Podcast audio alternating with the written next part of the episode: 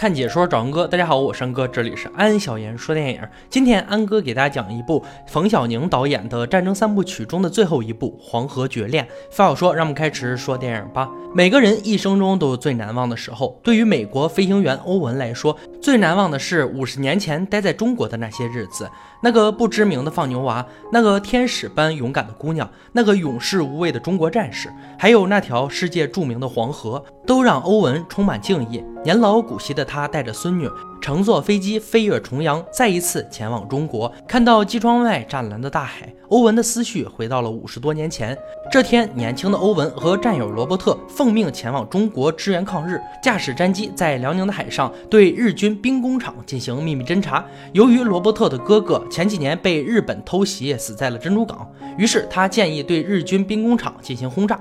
欧文则认为，他们最重要的任务是把拍到的照片完好的带回去。就在返航途中，他们遇到了一艘日本驱逐舰。此时的罗伯特再也抑制不住对日本人的痛恨，驾驶战机对日军驱逐舰进行攻击。欧文在后面进行掩护，不料日军火力太猛，罗伯特的战机被击中，来不及跳伞的他，随着飞机一同坠毁在海面上。复仇的火焰在欧文的心中沸腾，他将生死置之度外，躲过枪林弹雨，在甲板上投下一枚炸弹，炸毁了日军的驱逐舰，替罗伯特报了仇。但是他的战舰也被击中，失去了控制，飞过了雄伟的中国长城，击毁了。日本人的哨所被迫停在悬崖边上，飞机正在一步步滑落。欧文赶紧爬出机舱，挂在螺旋桨上，差点摔下悬崖。他大声呼救，在这生死时刻，一个放牛娃听到了呼救声，把绳子一头绑在木桩上，另一头丢给欧文，救了他的命。为了感谢放牛娃。欧文拿出口香糖要送给他，放牛娃摇摇头，对欧文怀里的照相机很感兴趣。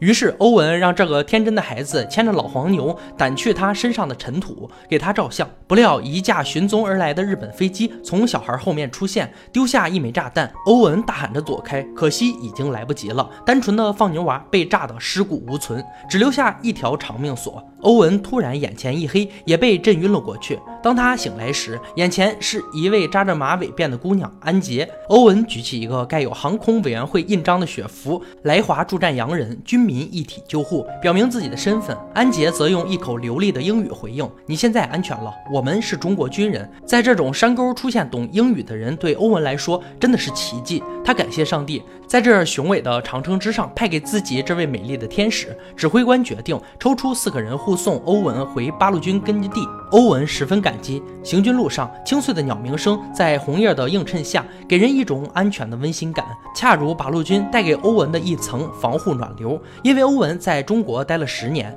他夸赞指挥官黑子身上穿的红肚兜在国外是一种时髦的穿搭，问他在哪儿买的。黑子却不高兴了。安杰解释，在我们这儿，男人出远门的时候，女人会给他们缝一个红肚兜，为的是保护亲人一路平安。一旁的黑子想起了自己的女人不幸的遭遇，心酸的用树枝吹出了曲子。走过长城，爬过太行山，经过三天的急行，他们就快到八路军的分区。欧文此时嘴渴腹饥，随手摘路边的果子吃，并给安杰、黑子一人一个。黑子看了欧文一眼，回转身掏出钱绑在果树上，这就是。我们中国八路军。绝不拿群众的一针一线，好样的！随后，他们来到了分区的村子，村子安静的有点异常。突然，伴随着安杰一声尖叫，他们惊讶的看到屋子里全部都是尸体，妇女、老人以及被烧死的姑娘，甚至婴儿都被石墨淹死。日本鬼子这群畜生把全村的人都给屠杀了，甚至小孩都不放过，没有一个人生还。安杰哭得泪流满面，欧文气得咬牙切齿，仿佛在心中发誓一定要杀死日本鬼子，替这些无辜的百。姓报仇。另一方面，军分分区转移了，黑子、安杰他们必须把带有重要情报的欧文送到延安根据地，不能因为仇恨失去冷静而白白送死。为了安全，他们决定带欧文走山路渡黄河。可欧文急于把飞机上拍到的重要资料送回去，执意要走大路，不顾大家的反对。欧文第二天独自一人走了，只留下一张纸条。欧文在路上趁鬼子撒尿打死了他们，劫来了一辆卡车，然后开回去接安杰和黑子他们。不料后面全是日本追兵，经过一一番激烈的战斗，欧文的腿被卡车压到，汽油箱也被射穿了孔，看着卡车就快爆炸，一名勇敢的八路军战士冲下来帮助欧文抬车，却中了子弹。黑子冒着枪林弹雨，命令欧文赶紧撤离。那名八路军战士等鬼子靠近卡车，在油箱拿出手榴弹，亲自把鬼子炸去了十八层地狱，了不起。由于欧文腿部受伤，黑子决定带他和安杰回自己的老家神泉寨，那里离黄河近。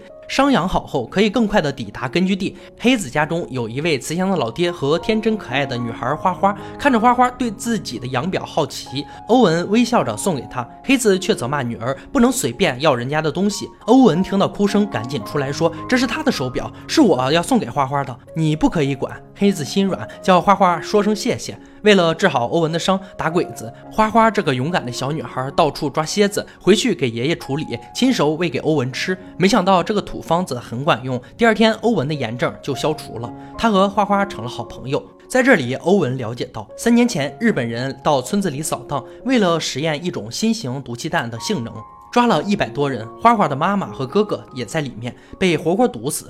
黑子后来从妻子身上取下一件遗物，带着他参加八路。就是他身上一直穿红肚兜的原因。欧文养好伤后，赶去渡黄河到根据地，花花来和他道别。正当他们背着皮筏走向黄河渡口的时候，隔壁寨子的安寨主和管家三炮带着一队人截住他们的去路。因为黑子和安寨主是仇人，据说当年神泉寨和安寨在火拼时。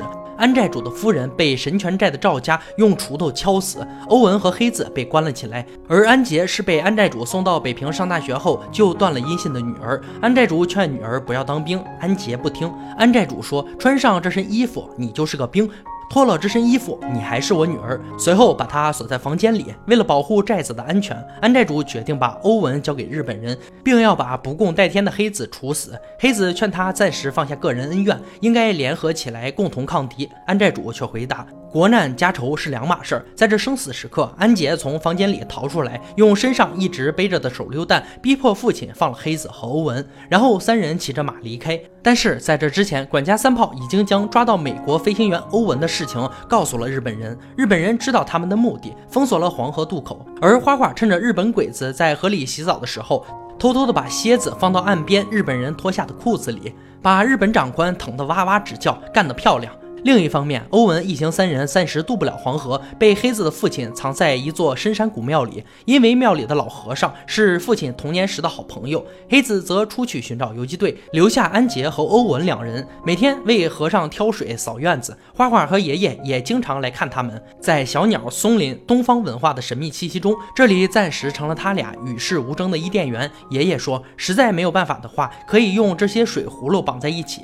他知道一个可以游过黄河的地方。欧文发自内心的感叹：“中国人很聪明，他们总是能想出各种奇妙的方法解决问题。”安杰偶尔也会教欧文说中文：“我是中国人民的朋友。”欧文说：“我是安杰最最最最好的朋友。”安杰露出了友谊般甜美的笑容。欧文问：“你为什么总把手榴弹捆在身上？”安杰告诉他：“我是一名战士，也是一个女人，每一分钟都可能遇到危险，会掉队，会被俘，会死亡。在死亡和被俘之间选择的时候，我们女人只会选择死亡。”安杰回忆起读大学时被一群日本鬼子玷污的场景，他泪流满面。一旁的欧文也明白了，他身边这个柔弱的女人为什么能在这样恶劣的条件下能和日本作战，因为对。对入侵者的复仇，宁可放弃生命，也不愿意放弃人的尊严。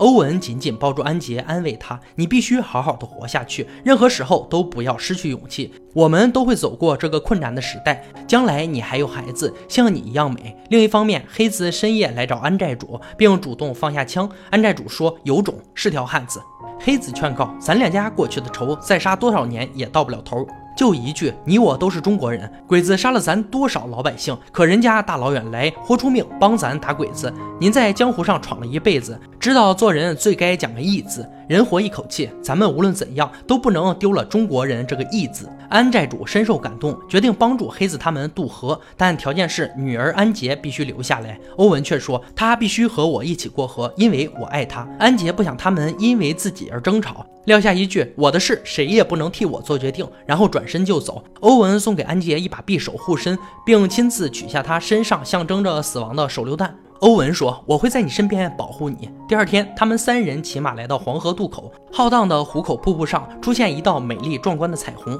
欧文被眼前黄河的震撼力所征服，明白它为什么称为中国人的母亲河，为什么是中华民族的精神象征。安杰让欧文给他拍张照片，经典的一幕来了。欧文看着安杰，他爱他，他也爱他，两人吻在了一起。与此同时，安寨主和管家三炮来帮欧文他们准备船只，但是茅草屋里面出来的不是船工，而是日本鬼子。因为日本人出的价高，汉奸出卖了安寨主和三炮。本长官让安寨主把欧文交给他们，就既往不咎。安寨主假装上去和他握手，等日本长官靠近，突然甩出袖里剑，直接把他送到地狱。安寨主也被周围的日本鬼子打死。临死前，他用尽全力扭头，保含深意地看着管家三炮。硬朗的身体坚强地向后倒去。三炮明白，安寨主是在示意自己，无论如何都要保护好安杰，保护让他们成功渡过黄河。三炮被汉奸关在草屋里，他急中生智，打破煤油灯，点燃了草屋，向往这边赶来的黑子他们报信，暗示这里有日本鬼子在埋伏。看到小日本如小丑般慌忙的扑火时，三炮放声大笑，仿佛一辈子就做了这么一件高兴的事儿。日本鬼子恼怒。挖了个坑，要把三炮活埋。这个瘦弱的汉子则是把眼光放向远方，唱起了山歌。三炮，这是一个真正的中国爷们儿。黑子他们三人看到这一幕，只能忍痛绕到另一边。而守候在另一边渡口的黑子父亲也被日军残忍的杀害，来不及悲伤，他们已经被敌人包围。黑子架起机枪，让欧文和安杰先渡河，打死几个日本鬼子后，没想到汉奸竟然绑了黑子的女儿花花做人质，要挟他们马上投降。黑子让安杰他们赶紧下河，欧文却再也看不下去了，他举起双手假装投降，用手榴弹威胁，从怕死的日本人手中救回了花花。黑子进行掩护，但是安杰的腿部却被击中，在保护欧文渡河的过程中，黑子一夫当关，万夫莫开。直到子弹打光了，他也使出全力拉动手榴弹，和汉奸同归于尽。鬼子朝黄河里继续开火，安杰再次中枪，残存的黑子拼了最后一口气扑上来堵枪眼，壮烈牺牲。这是一个了不起的中国军人。为了不拖累欧文和花花，安杰毅然决然地割断了缠在腰间的绳子。欧文最终带着花花渡过了黄河，抵达根据地，完成了使命，歼灭了日本鬼子。故事到这里也就结束了。《黄河绝恋》上映于一九九九年，是冯小宁红紫黄三部曲的最后一部。《黄河绝恋》在中国可称得上是部小制作影片，据说只花了三百万人民币，然而带来的冲击力却能与好莱坞大片相比。此片不只是宣扬了民族精神，也阐释了西方人对中国文化的一种认可。面对日军的侵略，中国人民奋起反抗，在死亡面前选择的是民族尊严。就像安杰的那枚手榴弹，随时都会为维护人格尊严而放弃生命。也像黑子说的一句话：“我们军人的尊严高于一切。”是的，在国难当头之际，他们都选择为民族大义而抛头颅洒热血，即使是幼小的孩子，也会在紧要关头宁死也不喊救命。而西方的欧文有着完全不同于东方人的观点，在死亡面前，生存始终是第一位的，没有任何人去阻挡他人的生存，这就是欧文的生存观念。而在他逐渐接受中国的观念之后，又从心里给予了认可，他把生死置之度外，冒着生命危险去营救花花。可见中国人的生存理念已深深地植入他的心里。很好的一部电影，看完后触动很大。喜欢的小伙伴可以去看看完整版。好了，今天解说就到这里吧。喜欢安哥的解说，别忘了关注我哦。看解说找安哥，我是安哥，欢迎大家订阅我的频道，每天都有精彩视频解说更新。我们下期再见。